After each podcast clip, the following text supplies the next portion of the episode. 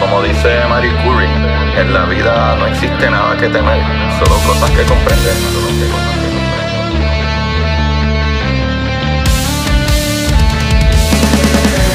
Recuerden correr buscar la manera de aprender que más le divierta.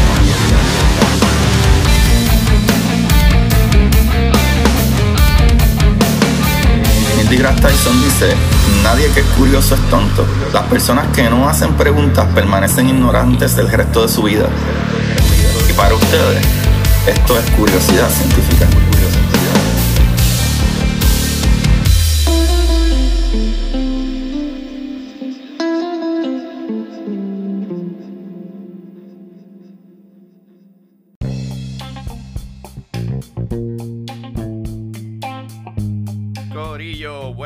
Buenas, ¿cómo están todos? Antes de empezar el capítulo, quiero que sepan que tienen que ir a jaboneradongato.com porque los jabones de Jabonera Don Gato son hechos a mano con ingredientes naturales y seguros para la piel, además que huelen súper ricos, así que no se pierdan la oportunidad, especialmente porque ahora pueden ir a jaboneradongato.com y cuando vayas a pagar, pones el código Curiosidad Científica Podcast para 10% de descuento.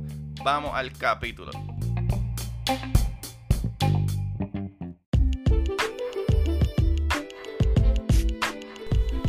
Buenas, Corillo de Curiosidad Científica. Bienvenidos sean todos a otro episodio de Curiosidad. Con ustedes les habla su host, Agustín Valenzuela, trayéndole las maravillas del universo. El día de hoy hay un episodiazo ridículamente magnífico. Porque eh, hace un weekend atrás eh, yo tuve un evento en el parque donde estuvimos mirando eh, el eclipse solar parcial y estuvo súper demente y súper cool. Y, mano, dije, bueno, yo no he hecho ningún episodio de eclipse. y cuando empiezo a hacer research, los eclipses son más maravillosos de lo que tú y yo y todos esperábamos. Son tan y tan maravillosos que gracias a un eclipse solar, gracias a un eclipse solar, es que Einstein se hizo famoso. Y esta historia probablemente ustedes ni lo sabían. Que la fama de Einstein no fue gracias a Einstein, fue gracias a otro científico que probó la teoría de Einstein. Y fue gracias a la observación de un eclipse que lo van a ver ya mismo, papá, porque esto está más bueno que el melao. Eh, Corillo, eh, como siempre, acuérdense de, ¿verdad? de, seguirme y darle eh, like o whatever, lo que sea que se le pueda dar en las plataformas. Pero les quiero pedir un favor bien grande. Vayan a Spotify, en Spotify denme follow en Spotify. Aunque me escuchen en otra plataforma, pero vayan a hablar en la aplicación de Spotify, me dan follow ahí y ya, pueden seguir para la plataforma que más prefieran. Porque la verdad es que alrededor de un 50 y pico a 60% me escuchan en Apple, pero los demás escuchan. En diferentes plataformas, incluyendo Spotify. Eh, pero necesito que me sigan en Spotify para que no me quiten, eh, ¿verdad? El endoso. Así que, Corillo, gracias por eso y gracias a los que le dan play a esto por primera vez. Así que vamos a lo que vinimos, chavales. Vamos a hablar primero, ¿verdad? Este, de qué son los eclipses, ¿verdad? Los eclipses totales. Ah, hay, ¿verdad? Hay diferentes tipos de eclipses. Eh, pero, por ejemplo, eclipses que son muy famosos, o por lo menos sabemos que históricamente sucedieron, eh, esto se está conociendo o se ha datado desde miles de años antes de Cristo, Corillo. Miles de años antes de Cristo. Así que lo que está cool con esta historia es que existen referencias históricas de los eclipses solares desde más de 2000 años antes de, ¿verdad? de la era que vimos ahora. En China, Babilonia, Egipto, una leyenda ¿verdad? Citada a menudo, que por mucha gente por ahí también que se dice, eh, ¿verdad? Eh, de veracidad incierta, esto no lo sabemos. Habla de los astrónomos chinos llamados He y Ho, que habrían sido ejecutados por el emperador tras emborracharse y haber fallado en la predicción de un eclipse que pudo ¿verdad? tener lugar en, en el año 2136 o 2159 antes de Cristo. Corillo. Pero, ¿verdad? El primer eh, eclipse solar documentado por escrito ocurrió en la ciudad eh, portuaria de Ugarit, la cual Hrash, mm, ¿cómo es? Es que ese nombre está raro. La cual Hras Sharna de Siria un eclipse total que, ¿verdad? Oscureció el cielo diurno durante 2 minutos y 7 segundos. Lo sabemos gracias a los cálculos modernos y porque los historiadores de la época, ¿verdad? Recogieron estos datos escribiendo... Eh, ¿verdad? Describiendo que el sol se había escondido avergonzado. Y esto lo habían escrito en una tablilla ¿verdad? de arcilla descubierta en 1948 durante una excavación arqueológica. Y aunque los primeros cálculos fecharon este eclipse en el 3 de mayo de 1375 a.C., un estudio posterior eh, corrigió la fecha al 5 de marzo de 1223 a.C. O sea que esto es algo que sabemos y conocemos desde mucho tiempo. Incluso hay una historia, hay una historia de que cuando Colón vino a descubrir para cada América, o no descubrirla, son disparates, pero ¿verdad? cuando vinieron a colonizar, hay una historia que se habla de que eh, como ya, ¿verdad? Ellos estaban tan duros en astronomía y todo eso, ellos sabían ya que iba a ocurrir un eclipse y una manera que él amedrentó a los indios, ¿verdad? De que, de que le dieran provisiones y comida para poder volver para atrás eh, fue utilizando eso, de que, ah, que si no me dan lo que quiero, voy a desaparecer el sol. Y los indios vieron esta cuestión y dijeron, anda, para el Caribe. ¿Qué pasó aquí? Y pues, una vez más, el tipo ese los engañó y los jodió. Y después de que, ¿verdad? Ah, el problema que había en aquellos tiempos era de que tú solamente, ¿verdad? Este, conseguías la comida que era para tu pueblo y la que te daba, ¿verdad? Durante esa temporada. O sea que cuando viniera la temporada fría, no iba a ser suficiente comida para ellos y los marinos mala clase que llegaron allí, pero eh, utilizaron este truco sucio. Y esa es una historia que se cuenta bastante, actually. E incluso científicos reconocidos la han mencionado, como Neil deGrasse Tyson y todo eso. Pero eso yo no lo sé. Corillo. Posteriormente, anyway, aparecen registros de otros eclipses solares, algunos de los cuales fueron importancia histórica, como el llamado eclipse de eh, Mursili, que tuvo lugar según los textos antiguos en el décimo año del reinado de Mursili II en el imperio hitita, lo cual ha ayudado a trazar ¿verdad? la cronología del Oriente Próximo. El problema es que, dada la frecuencia de los eclipses, existen discrepancias sobre si este evento correcto corresponde al eclipse anular, ¿verdad? Del 13 de marzo de 1335 a.C. o el eclipse total del 24 de, julio, de junio de 1312 a.C.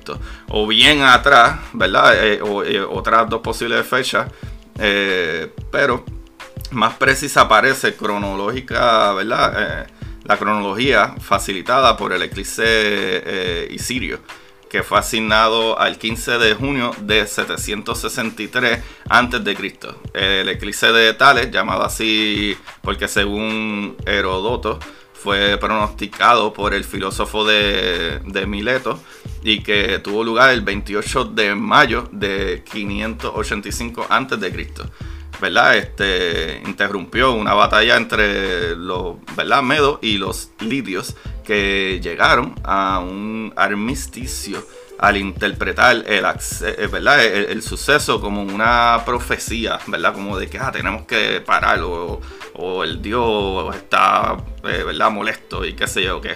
Pero, Corillo, cosas bien cool, ¿verdad? Con, con los eclipses. Es que yo les puedo decir aquí muchísimas fechas, ¿verdad? De, todos estos eclipses, pero los eclipses, para que vean que desde, ¿verdad? Datados, que se vieron papeles entre ellos, si se fijan, entre 1300 años antes de Cristo ya estaban documentando esto. Y aparentemente también los chinos, ¿verdad? En China tienen muchísima, muchísima documentación. Y si no me equivoco, ahí realmente, que fue una fecha que no pude conseguir, ahí realmente es donde se documenta básicamente eh, de los eclipses más viejos o sucesos, ¿verdad? Que son más viejos como eso, como que el, el rey mandó a matar a estos dos, ¿verdad? El emperador mandó a matar a estos dos astrónomos en el 2300 antes de Cristo porque sucedió el eclipse. So habla no, ¿verdad? No habla de el eclipse de cómo se vio y etcétera, sino de que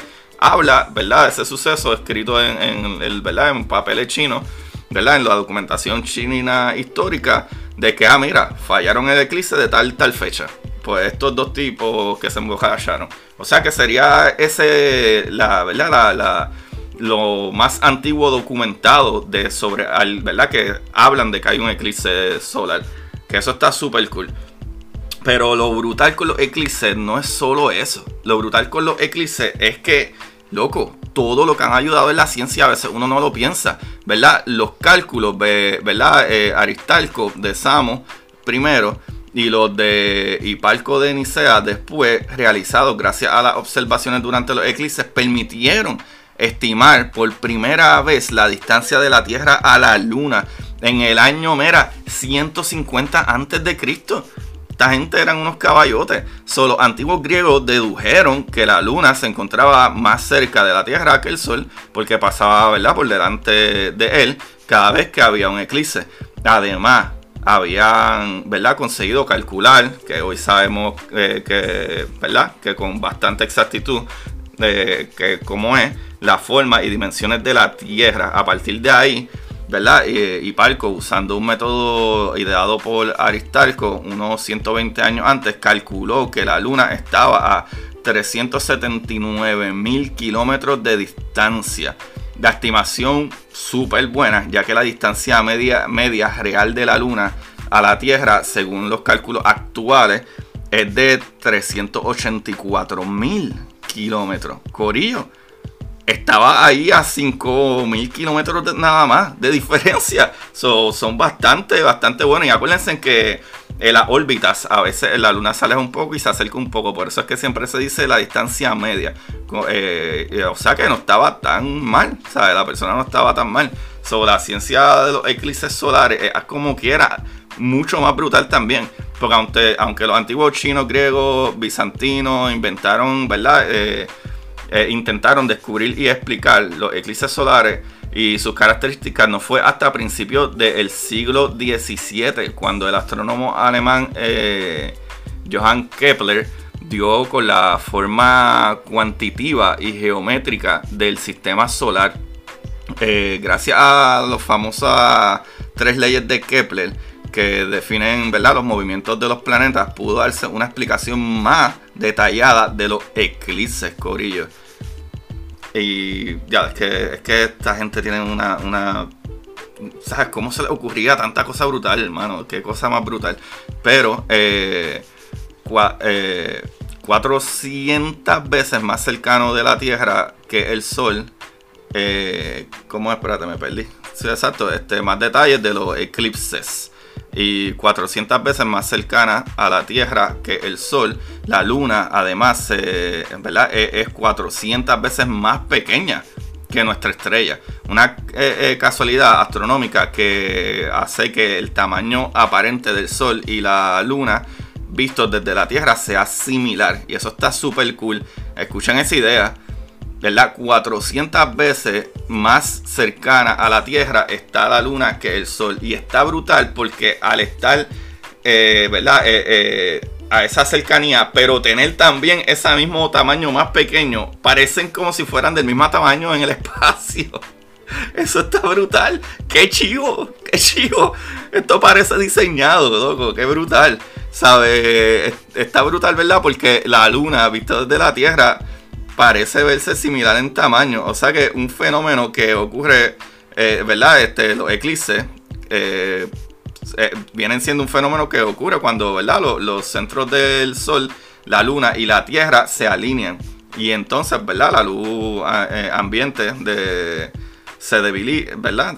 se debilita en pleno día, la temperatura desciende y tiene lugar uno de los más impactantes, ¿verdad? Espectáculos de la naturaleza, ¿verdad? Que son esos eclipses brutales. Son minutos antes de este momento, el sol empieza a desaparecer poco a poco, ¿verdad? Tapado por el paso de nuestro satélite, ¿verdad? La luna bella y hermosa. Ahora vamos a lo jugoso que sé que estaban esperando, Corillo. El eclipse que demostró la teoría de la relatividad de Einstein. Así que quizá el eclipse más famoso de todos los tiempos, pues sería este, ¿verdad? El que, el que tuvo lugar el 29 de mayo de 1919, eh, porque confirmó la teoría de la relatividad general del físico alemán Albert Einstein. Según esta teoría, ¿verdad? Los rayos de luz que pasan cerca del Sol deben desviarse ligeramente porque el campo gravitatorio del Sol hace curvar la luz, ¿verdad? De ser así, este efecto solo podría observarse eh, experimentalmente durante los eclipses ya que eh, de lo contrario el brillo del sol no permite ver las estrellas afectadas, ¿verdad? las estrellas que están más atrás, pues el sol nos queda tan cerca y es tan luminoso que opaca la luz ¿verdad? De, las estrellas que vienen de atrás. Así que durante el eclipse de 1919 se compararon las posiciones eh, reales y aparentes de unas tres estrellas ¿verdad? de la constelación de Tauro. Eh, la conclusión fue que, ¿verdad? Contundente. Eso estuvo demasiado. O sea, el análisis de las medidas obtenidas de los rayos de luz confirmaban la desviación de la luz por la influencia del campo gravitatorio solar. Tal y como parecía, ¿verdad? O aparecía en la teoría de Einstein. Así que se verificaba una de las predicciones históricas más importantes que se hayan hecho en la historia de la ciencia. Y tan solo cuatro años después de ¿verdad? haberse formulado.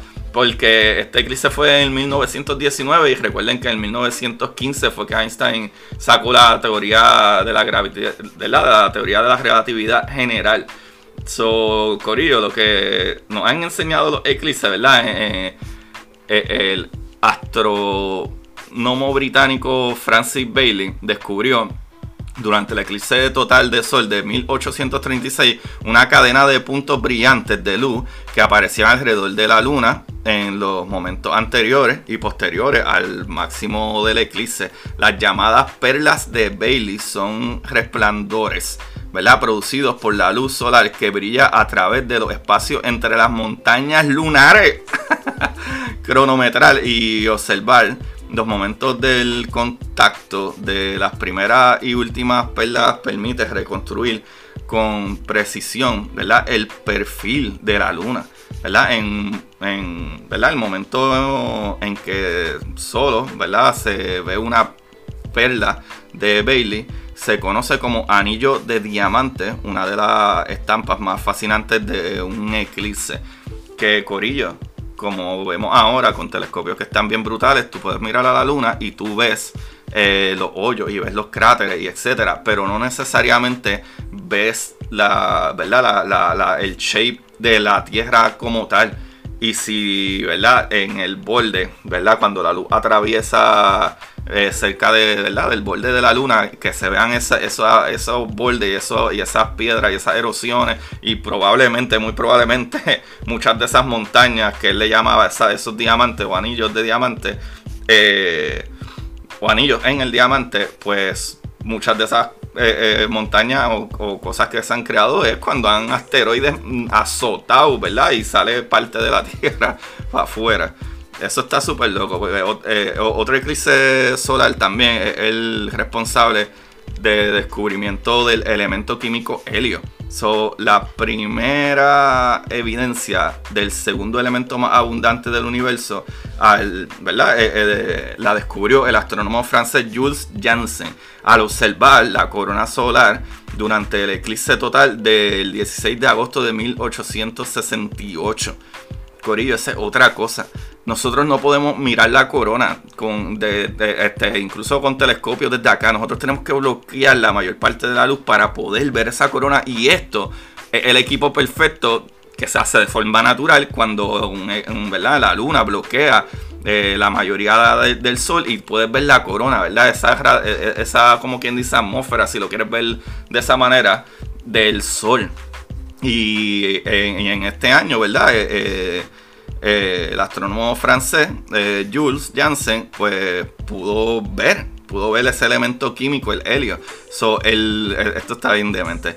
Otra cosa, el 21 de agosto del 2017 se produjo un eclipse solar total que alcanzó gran eh, repercusión en los medios debido a que su camino eh, de totalidad cruzó toda la masa continental de Estados Unidos desde la costa oeste a la este, algo que no sucedía desde el 1918.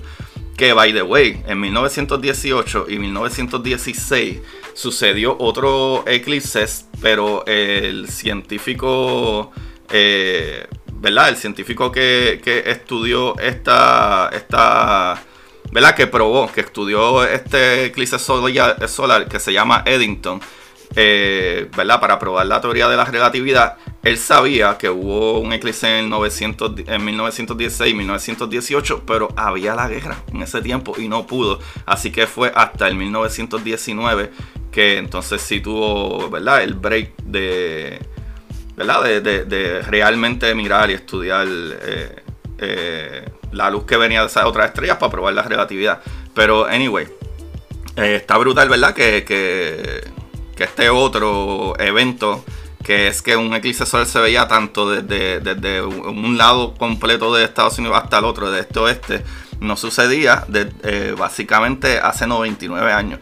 Y el 21 de agosto del 2017, o sea, hace 5 añitos atrás, 6 eh, añitos atrás, eh, sucedió esto, que no había sucedido. Y eso está súper, súper brutal. Esto lo convirtió probablemente en uno de los eclipses más observados y estudiados en la historia. No solo desde la Tierra, sino también desde aviones, globos, eh, a, gran altura, satélites y la Estación Espacial Internacional. Estudiaron ese eclipse del 2017. Con este motivo fueron muy numerosas las investigaciones científicas eh, que el eclipse ¿verdad? facilitó la NASA financió 11 estudios, 6 de los cuales se encontraban en la corona solar, eh, la parte más externa de su atmósfera, que paradójicamente está mucho más caliente que la superficie de la estrella, Corillo. Eso está súper al garete.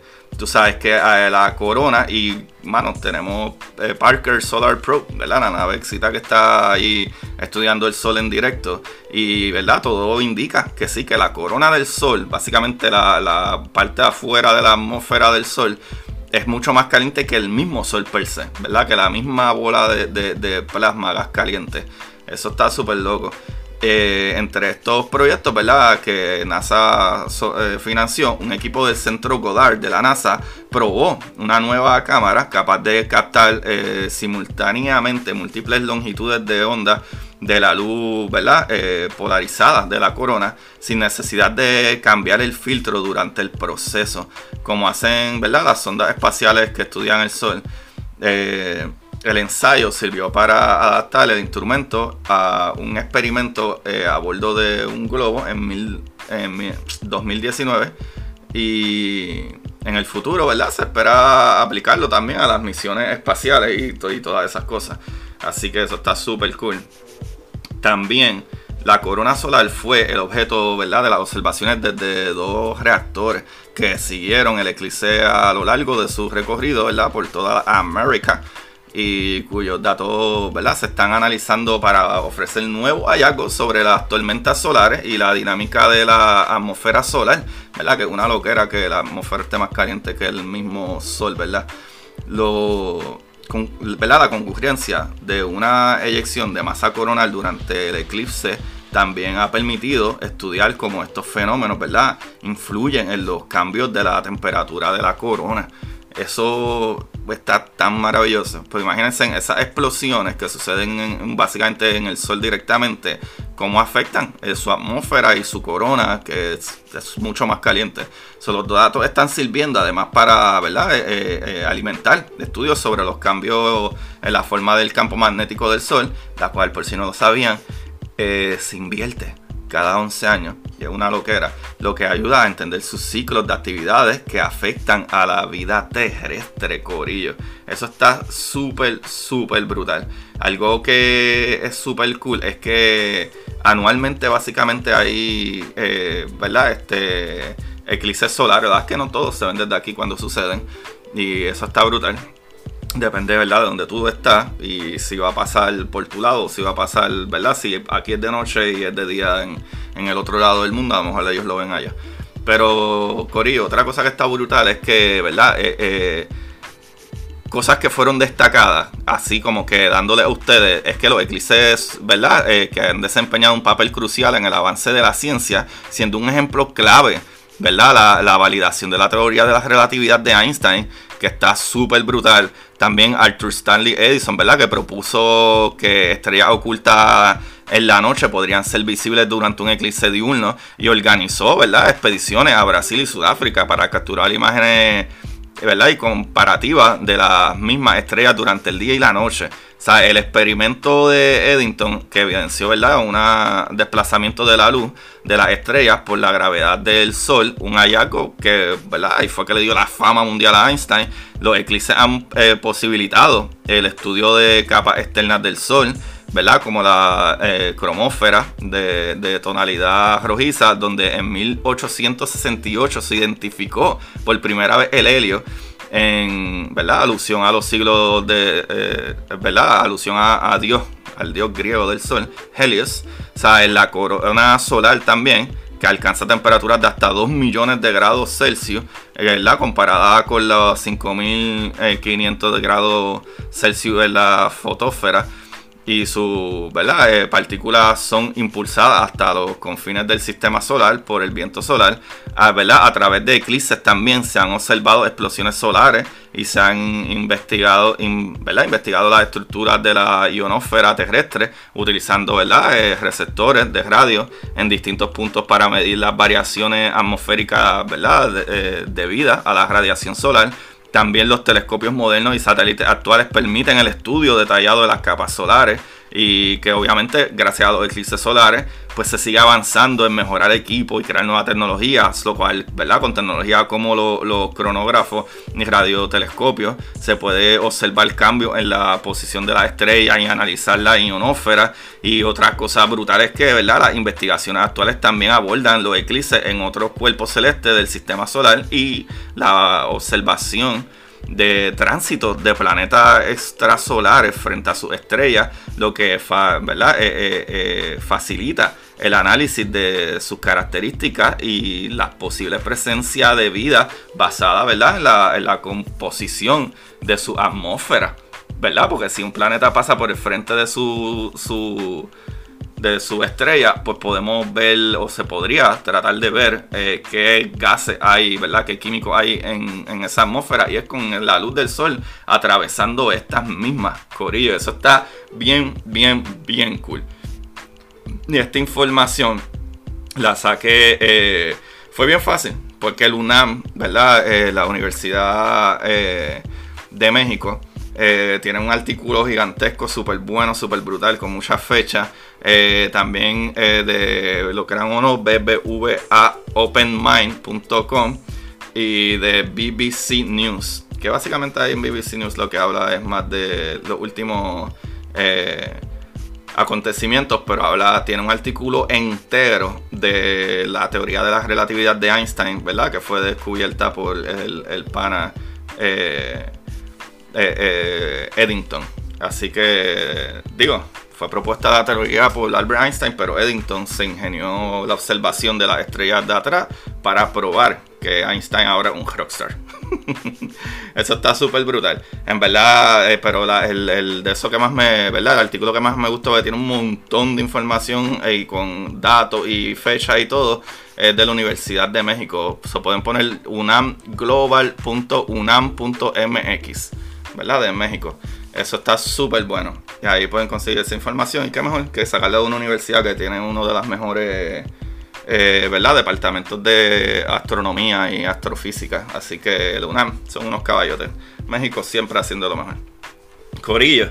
Eh, mano, si les quiero hablar también un poquito, eh, no es que quiero aburrirlos con, con mis experiencias y esto que estoy hablando, pero mano, eh, me parece que está súper cool y súper interesante hablar de mi experiencia en lo de en, el eh, ¿verdad? En, el evento que sucedió el sábado de observar el, el eclipse solar eh, parcial y me gustó mucho porque me tripió más que la gente que ni sabía que había un eclipse y tú veías que miraban y miraban para la mesa y qué sé yo, y yo los llamaba y les decía, bueno, tú sabes que hay un eclipse, me decían, ¿en serio? ¿Verdad? Y como que miraban o trataban de mirar el sol, como que yo digo, no, no, no, no, toma esta gafita, eh, que, ¿verdad? Yo compré unas gafitas Y dije como que, no, no, no, este, toma, eh, toma estas gafitas y, y utilizas de esta manera y qué sé yo, y cuando miraban que ya el sol tenía como un 30%, un 20%, 30, 40% y se daban cuenta de que, ah, diantre, diantre, sí, esto está pasando y, y, salían súper emocionados, ¿sabes? Era como, oh my god, oh my god, ¿sabes? Y ahí empezaban a hacer preguntas y preguntas interesados de nada, no, esto, aquello. Y yo explicarle muchas cosas brutales de lo de los eclipses y de planetas. Y como estaba regalando posters también y stickers, pues uno de los posters que estaba regalando, que me envió NASA JPL, eh, una caja de ellos, fue de la misión eh, eh, de Cassini. Y pues, que verdad, que Cassini fue y, fue a, a ver a Saturno y su luna y qué sé yo. Y que esa misión está súper brutal. Y hay hasta un video que busquen los eh, Cassini finales. Lo van a encontrar en YouTube y les va a dar hasta cositas. En verdad, está bien brutal. Y le hablaba y ellos como que, ah, no, ah, que, que Saturno tiene lunas, que esto, que aquello. O sea, preguntas que pueden parecer como que, ah, se supone que todo el mundo sepa esto, pero no. No, y nada más el interés y la emoción de que en serio, wow, y yo decía, mira, sí tiene ciento y pico de lunas, el planeta que más lunas tiene, eh, o por lo menos, ¿verdad? Eh, eh, piedras que se han descubierto que orbitan a Saturno, algunas lo orbitan bastante lejos, unas más cerca, las que tienen un par de estrellas que son las más famosas, como Titán y eso, y entonces ellos emocionados, o sea, la gente emocionada, llegaron varios latinos, que obviamente el gol que yo más busco, ¿verdad? Es la gente, la presencia que, me, que quiero captivar más y eso me gustó un montón. Llegaron varias personas allí que la pasaron súper cool, eh, porque también era un evento abierto, o sea que yo estaba con mi mesita allí, qué sé yo, mis stickers, las gafitas que yo compré, porque no me llegaron las de NASA, eh, pero todas las demás cositas sí. Y, mano, y, me senté allí y, toda la gente venía y, pegaba. Hubo personas que llegaron que se enteraron por mis redes sociales. Y hubo personas que, que, como digo, más que me tripeaba es que no sabían que estaba sucediendo un eclipse en el momento. Y yo les decía, sí, toma, ponte estas gafas. Eh, algo que también hice es que durante todo el periodo que estuve observando, desde que empezó a entrar hasta que, eh, ¿verdad? Salió, pues documenté más o menos, yo observando como que, ah, creo que está más o menos 20%, ah, mira, creo que está como 30% a tal ah, creo que está 50% a tal. Pero yo desde mi ángulo, acá en el parque que lo vi en St. Petersburg, en Florida, eh, no lo vi más de 50%. igual, es algo súper emocionante porque el sol como brilla tanto, opaca la luna por completo. Pero cuando tú te ponías las gafitas y mirabas, eh, ah, diantre, si la mitad del sol está tapado. Y eso la gente se olvida loco. Y creo que por esas cosas y, las preguntas brutales y la gente emocionada y, yo haciéndole medios preguntas de jueguito, como que, como que adivina, si, si Júpiter tiene eh, eh, alrededor de 88 lunas, eh, Saturno tiene más y tiene bastante más. ¿Cuánto tiene? Y me decían 120, 130, ¿vale? Y cuando les decía el número, ¿verdad? Oficiales que están sobre los 120, creo que están alrededor de los 140 y algo, se emocionaban como que, ¿qué? ¿Qué tú dices? ¿Qué what? ¿Sabes? Y en verdad me, gustó un montón. Y en verdad por eso es que hago esto. La gente, ¿sabes? Hubo incluso un muchacho que me dijo, oh, mano, ya voy, voy a buscar esto, esto está brutal, ¿sabes? Que si lo hizo o no, fine, pero tuvo ese hint de esa presencia como que, ah, mira, tengo un conocimiento nuevo que no tenía. Y eso a mí me pompeó un montón, de verdad que me encantó, me encantó un montón. Espero poder seguir haciendo esto por mucho tiempo. Y, mano, como les digo, eh, pueden ayudarnos para que esto suceda y siga sucediendo, pues comprando mis libros que están en Amazon o en los links en mis páginas de redes sociales como Instagram y Twitter, como Curiosidad Científica Podcast. Eh, y mano, mis libritos que en verdad me ayudan un montón. Y el Patreon. Eh, subí una historia gratis a Patreon. Así que pueden capiarse esa historia para que vean más o menos qué es la que hay. Eh, tienen que la historia tiene que estar puesta vayan a mis stories de Instagram en la parte de abajo que hay como los stories que se quedan grabados y van a ver tanto la del libro y la historia y le dan el link ahí para que vayan al Patreon y vayan y lean la historia gratis que puse y mano suscribiéndose al Patreon y, suscribiéndose a los canales y compartiendo es que me ayudan para poder seguir haciendo esto. Así que nada, vayan al Patreon, patreon.com, eh, diagonal Agustín Valenzuela. Vayan a Amazon a todos mis libros, ¿verdad? Que está, el último libro que salió fue el de la exploradora Draco, que es la segunda parte de la exploradora Titán. Eh, para los que no tienen tanto tiempo de leer su libro completo de cantazo, pues pueden eh, ver ¿verdad? historias cortas para sentarse en el inodoro, la primera parte de ese libro, ¿verdad? que son muchas historias cortas de ciencia ficción, horror, acción y esas cosas así. Y mi libro principal de, ¿verdad? de ciencia, donde comunico ciencia más o menos de una manera bien básica, es Curiosidad Científica, el universo en arroz con habichuelas.